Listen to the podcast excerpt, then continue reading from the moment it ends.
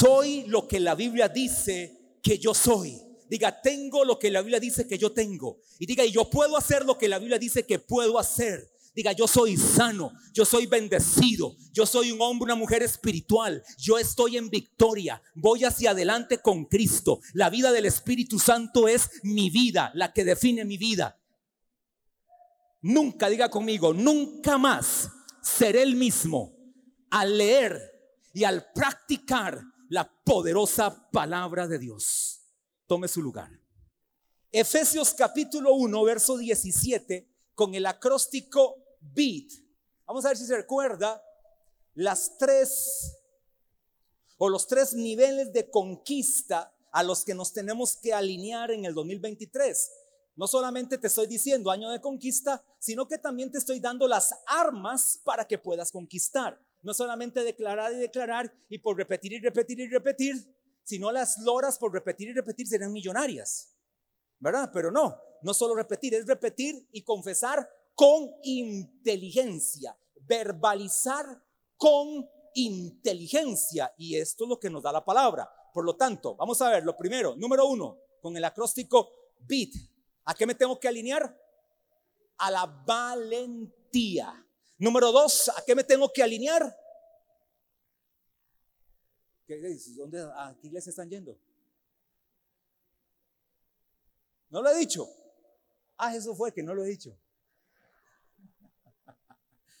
Número dos, a la iluminación. Me tengo que alinear a la iluminación, no a la eliminación. Si hay que eliminar muchas cosas, eso sí, hay que eliminar muchas cosas de nuestras vidas, pero tengo que alinearme a la iluminación. Y por eso Efesios capítulo 1, verso 17. ¿Qué pasaje este? 17 y 18. Es más, desde el 17 hasta el 23. Se lo dejo para que lo lea en casa hasta el 23. Solo el 17 y el 18. Para que el Dios de nuestro Señor Jesucristo, el Padre de gloria, os dé, vaya subrayando esta palabra, os dé espíritu de sabiduría, subraye sabiduría, y de revelación, subraye revelación, en el conocimiento de Él, subraye conocimiento de Él, Verso 18, alumbrando, subraye, alumbrando. Los ojos de vuestro, subraye, entendimiento. Subrayo esas cinco palabras, sabiduría, revelación, conocimiento, alumbrar o alumbrando, que es la misma palabra griega de alumbrar que iluminar pudiera decirse, iluminando los ojos de vuestro entendimiento para que sepáis cuál es la esperanza a la que Él os ha llamado y cuál es la riqueza de la gloria de su herencia de los santos y cuál la supereminente grandeza de su poder para con nosotros los que estamos ahora en Cristo Jesús. Hermano, es glorioso, pero oiga esto. Para alinearnos a la iluminación tendemos, tenemos que entender estas cinco palabras. Ya le voy a decir también ahora a tres cosas que usted y yo tenemos que apuntar en esta letra iluminación o en esta palabra iluminación. Pero antes entendamos estos cinco conceptos rápidamente. Cuando hablamos de sabiduría, estamos hablando de inteligencia espiritual. Cuando el apóstol Pablo dice que el Señor te dé espíritu de sabiduría, está pidiendo al Padre para que sus hijos tengan inteligencia espiritual. Eso es la sabiduría de Dios. Es la palabra griega Sofía. Y esa palabra griega significa inteligencia espiritual. No solamente dice el apóstol Pablo que está rogando por sus hijos para que tengan sabiduría, sino que también tengan revelación. ¿Qué es revelación? Revelación es el conocimiento. Anótelo ahí. Revelación es el conocimiento que llega a tu mente, que llega a tu entendimiento, que llega a tu vida por medio del Espíritu Santo.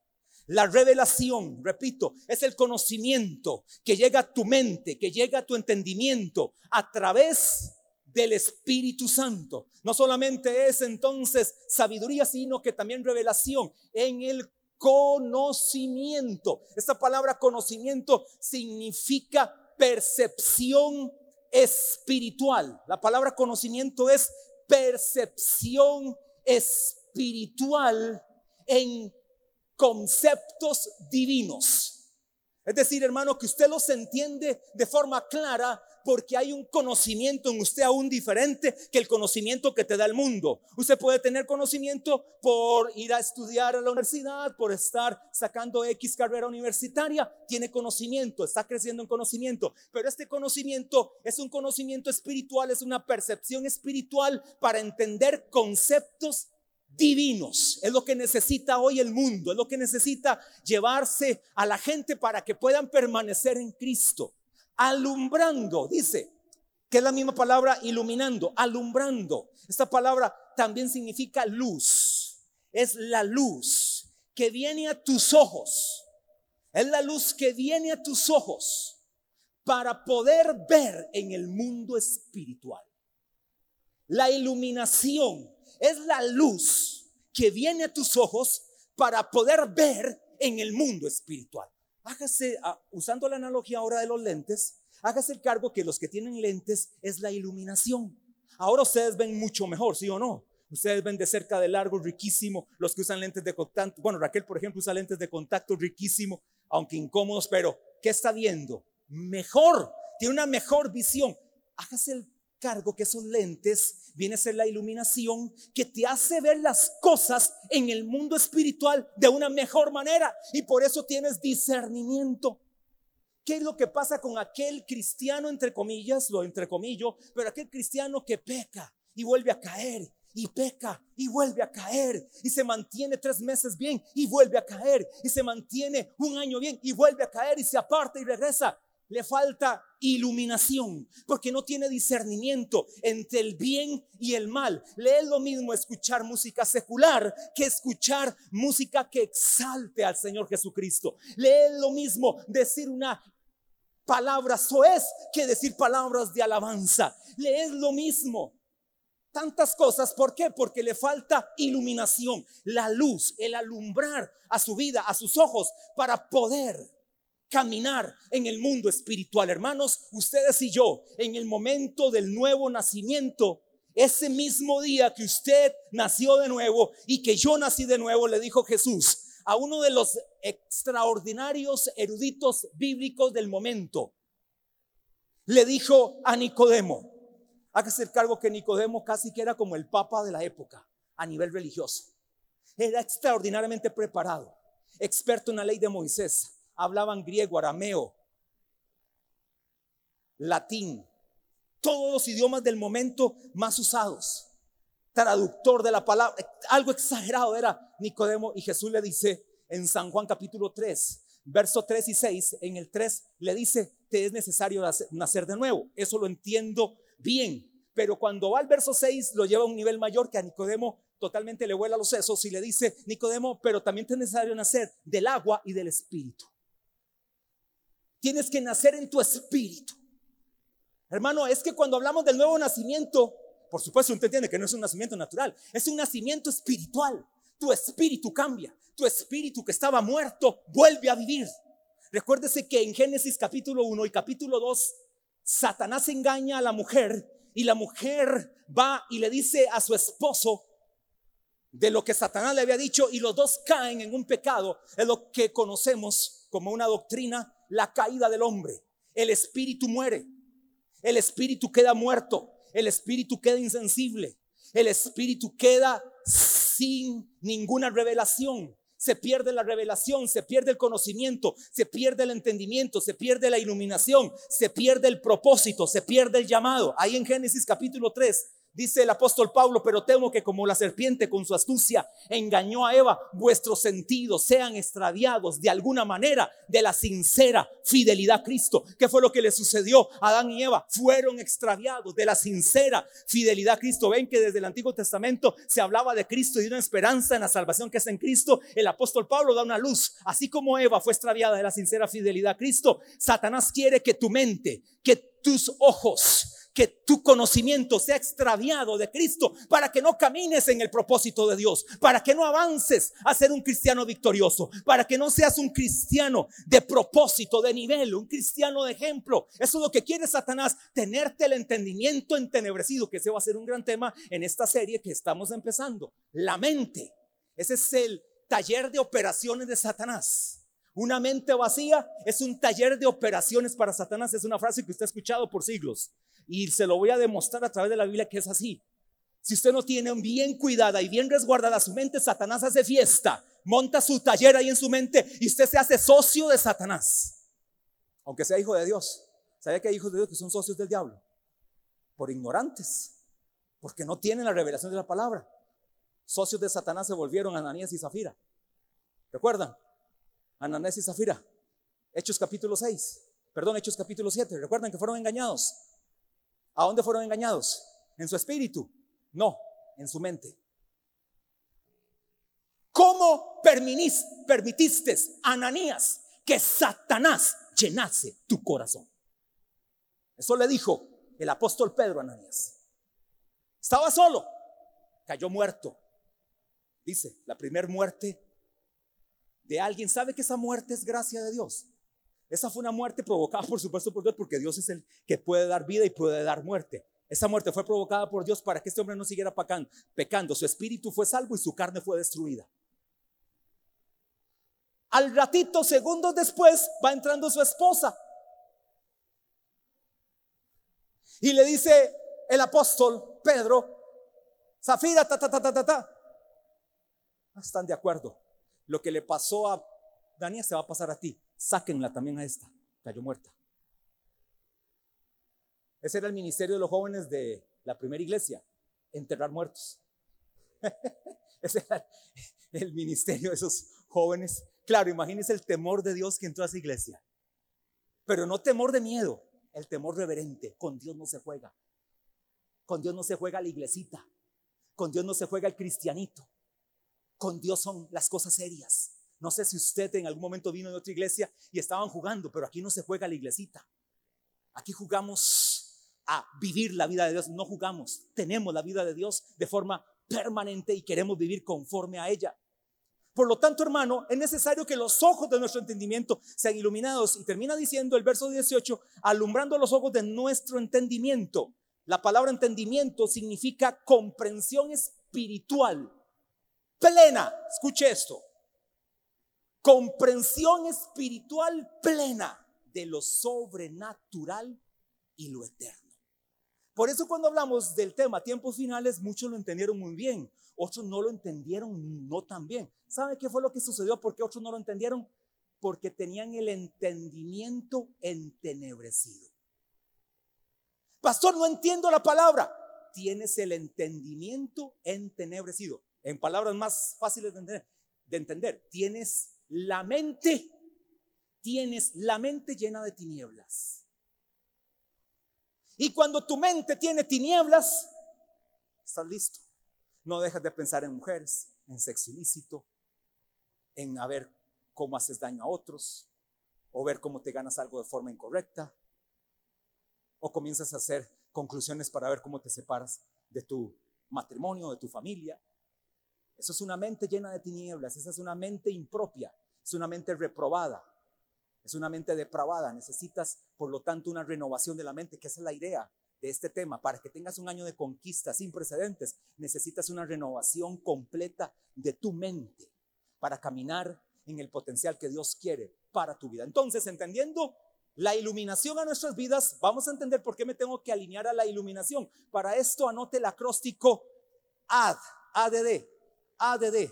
En inglés, ¿qué significa ADD? Por cierto, agregar, ¿sí o no? También significa sumar, ¿verdad? También pudiéramos decirle que puede ser añadir. Entonces, agréguele, súmale y añádale esto a su vida. Add, ADD, agréguele, súmele y añádale esto a su vida. Add, ADD. Número uno, aceptación. Número dos, decisión. Número tres, dedicación. Tres cosas. Tres cosas como consejo para que ahora camines en una iluminación completa, aceptación, dedicas, decisión y dedicación, ad, aceptación, decisión y dedicación. Dijimos que la palabra conquista es la palabra latina conquerere, que es con y querer. Ahora, cuando hablamos de estas tres palabras, ADD, aceptación, decisión y dedicación, hay tres cosas a las que tienes que entrar. Hay tres cosas a las que tienes que entrar. Entonces, número uno, tiene que haber una aceptación a tu vida, aceptación a querer ver una posibilidad, aceptación a querer ver una posibilidad. Pero es el paso uno, ¿verdad? Este es el paso uno. Es aceptar a querer ver una posibilidad. ¿Cuántos aquí les gustaría, vamos a ver, levanten la mano, ¿cuántos aquí les gustaría ser ingenieros? Ya veo como siete, buenísimo. ¿Cuántos aquí les gusta? O es más, ustedes, sí, pasó, yo tengo 40, tengo 30, tengo, este, independientemente de la edad. ¿Cuántos aquí les gustaría, este, ser, este, médicos? Uno. ¿Cuántos aquí les gustaría ser odontólogos? Odontólogas, ¿verdad? ¿Nutricionistas? No, no hay aquí. No, una. excelente. ¿Cuántos aquí les gustaría ser empresarios de la construcción? Ya veo uno por ahí. Este, solo uno. ¿Cuántos aquí les gustaría ser empresarios donde se puedan sostener ahora, son sostenibles y pueden darle trabajo a otros indiferentemente de la empresa que sea? ¿Cuántos quisieran? Ok. Pero querer ver esa posibilidad no es suficiente. ¿Sabe dónde están las curas del cáncer? En los cementerios o en la urna. Ahí están las curas del cáncer. Ahí están los mejores rascacielos, las mejores arquitecturas. Ahí están los extraordinarios hombres de Dios que pudieron tener un gran matrimonio. Pero ahí están. Ahí está la gran visión de aquel que quiso impactar la tierra. Ahí quedó. No solamente es entonces aceptar es el primer paso, pero con aceptar no es suficiente. Aceptar entonces es querer ver la posibilidad. Mujeres, vamos a ver mujeres aquí. Bueno, también hombres, pero es que sé que hay más mujeres. siempre, porque a la iglesia llaman mujeres. ¿Cuántas mujeres se quieren casar? Ahora ninguna.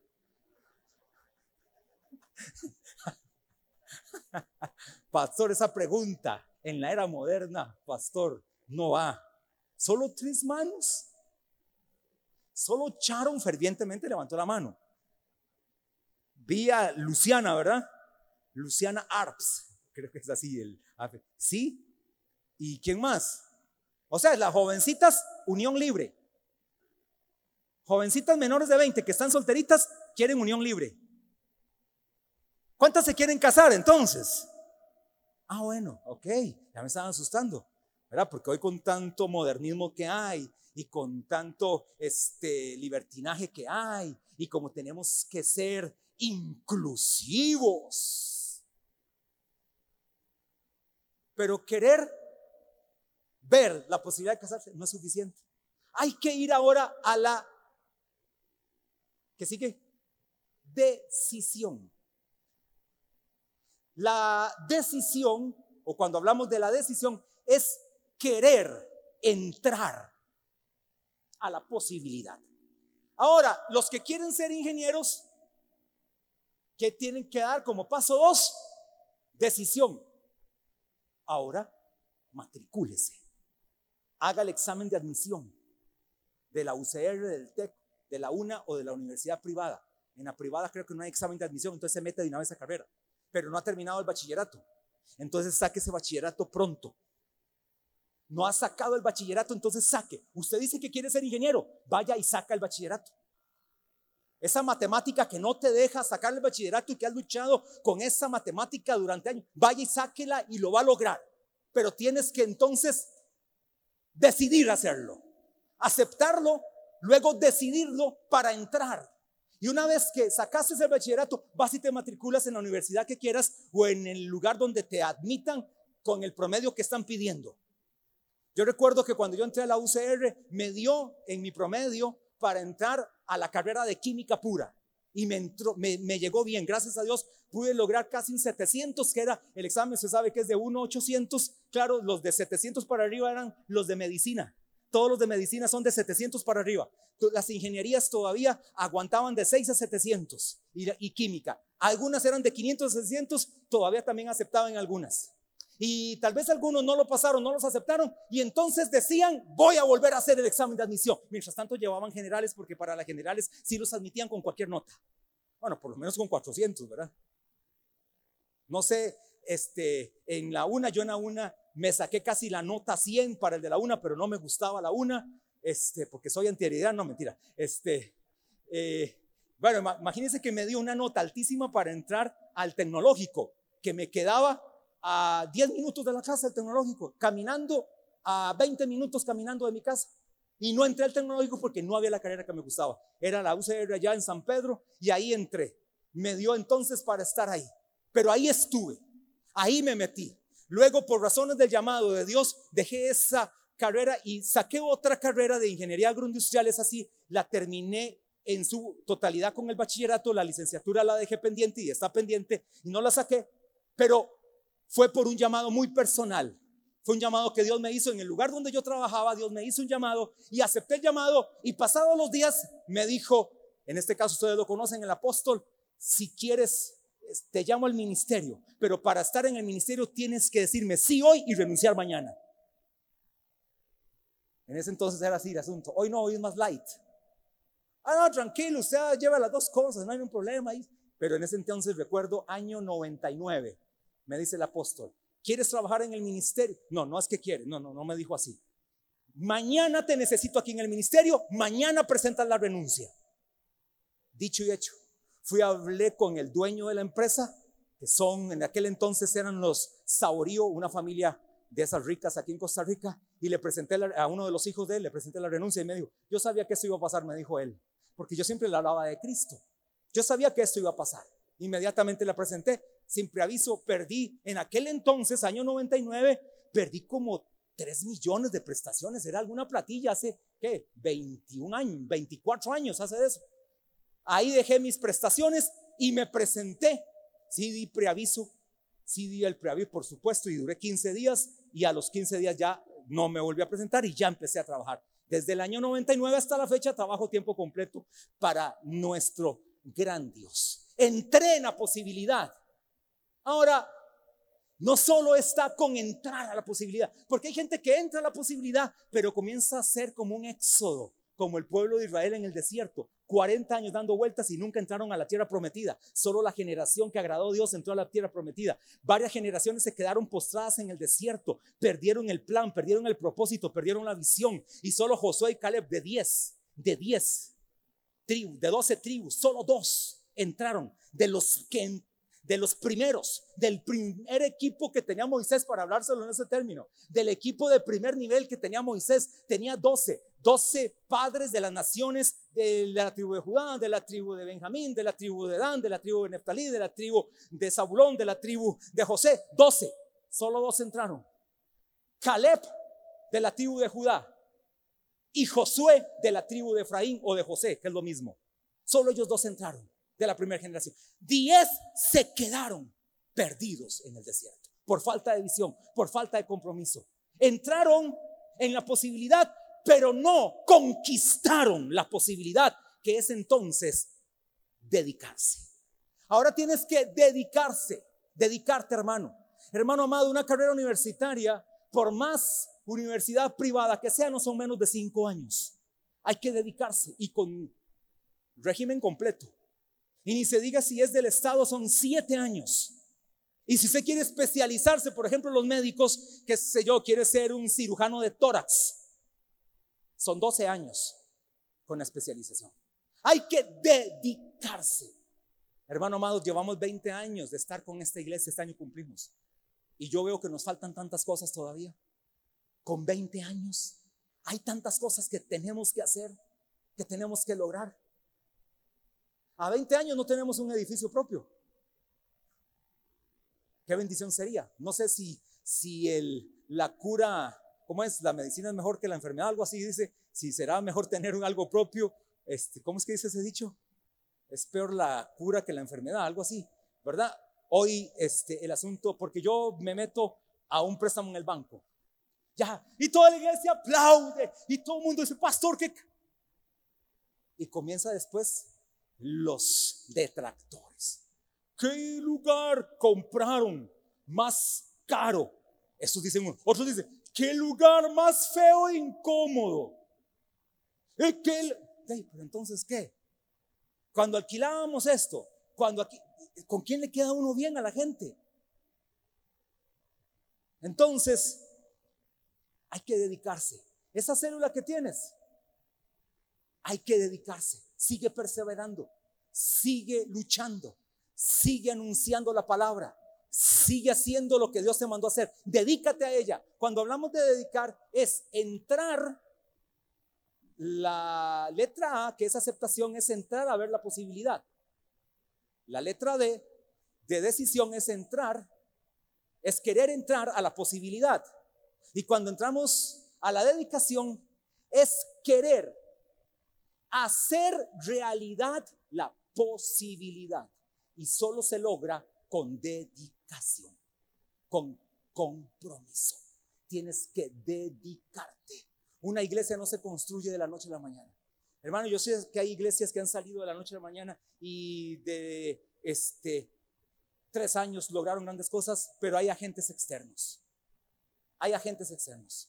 Si usted va y revisa en este país y lo puede ir a, solicitar a la Alianza Evangélica, estoy seguro, vaya y lo solicita a la Alianza Evangélica, que del 100% de las iglesias de este país en Costa Rica, que más o menos son unas 4 mil, porque se cerraron más de 500 iglesias en pandemia por asuntos variados, de las 4 mil aproximadas, tal vez un poquito más que hay, de esas 4 mil, tal vez 400 tienen edificio propio, pero vaya pregunte por qué tienen edificio propio.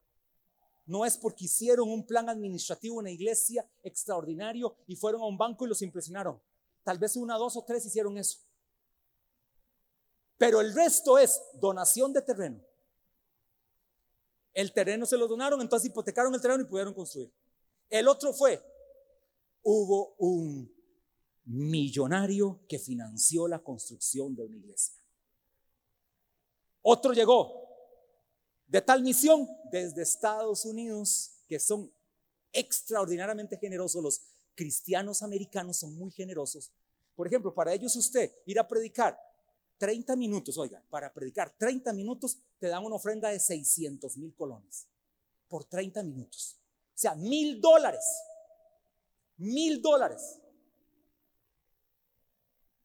Entonces, donaciones, por ejemplo, los que conocen más o menos este, de una iglesia, y la voy, a, la voy a mencionar porque la respeto y es una gran iglesia, Centro Evangelístico de Zapote. Usted va a esa iglesia, es un megatemplo.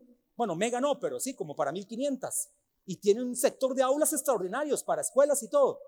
Fue financiado por la cruzada evangelística del doctor Jimmy Swagger, que ya hoy ni siquiera está en iglesia de Cristo, ¿verdad? Porque cuando él cayó, como si solo él hubiera caído en esta vida, la iglesia misma cristiana lo agarró y lo despedazó. La iglesia cristiana. Lo admiraba más el mundo que la propia iglesia y la iglesia cristiana lo crucificó por su caída. ¿Sabe quién sí lo perdonó? La esposa. Milagroso. Lo perdonó, no sé cómo, pero lo perdonó. Hoy todavía predica. Hoy tiene un grupito allá en Estados Unidos. Sigue anunciando la palabra porque Dios es un Dios de oportunidades. Porque Dios restaura al que está caído. Porque Dios le dice al que no podías, le dice, sí se puede. Yo te puedo levantar. Por más caída que tuviste, yo te puedo levantar. Y ahí está.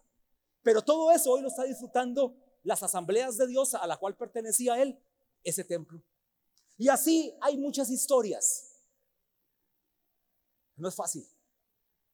Por lo tanto, hermano amado, dedíquese para sus cosas personales, dedíquese. Acepte entrar a ver la posibilidad.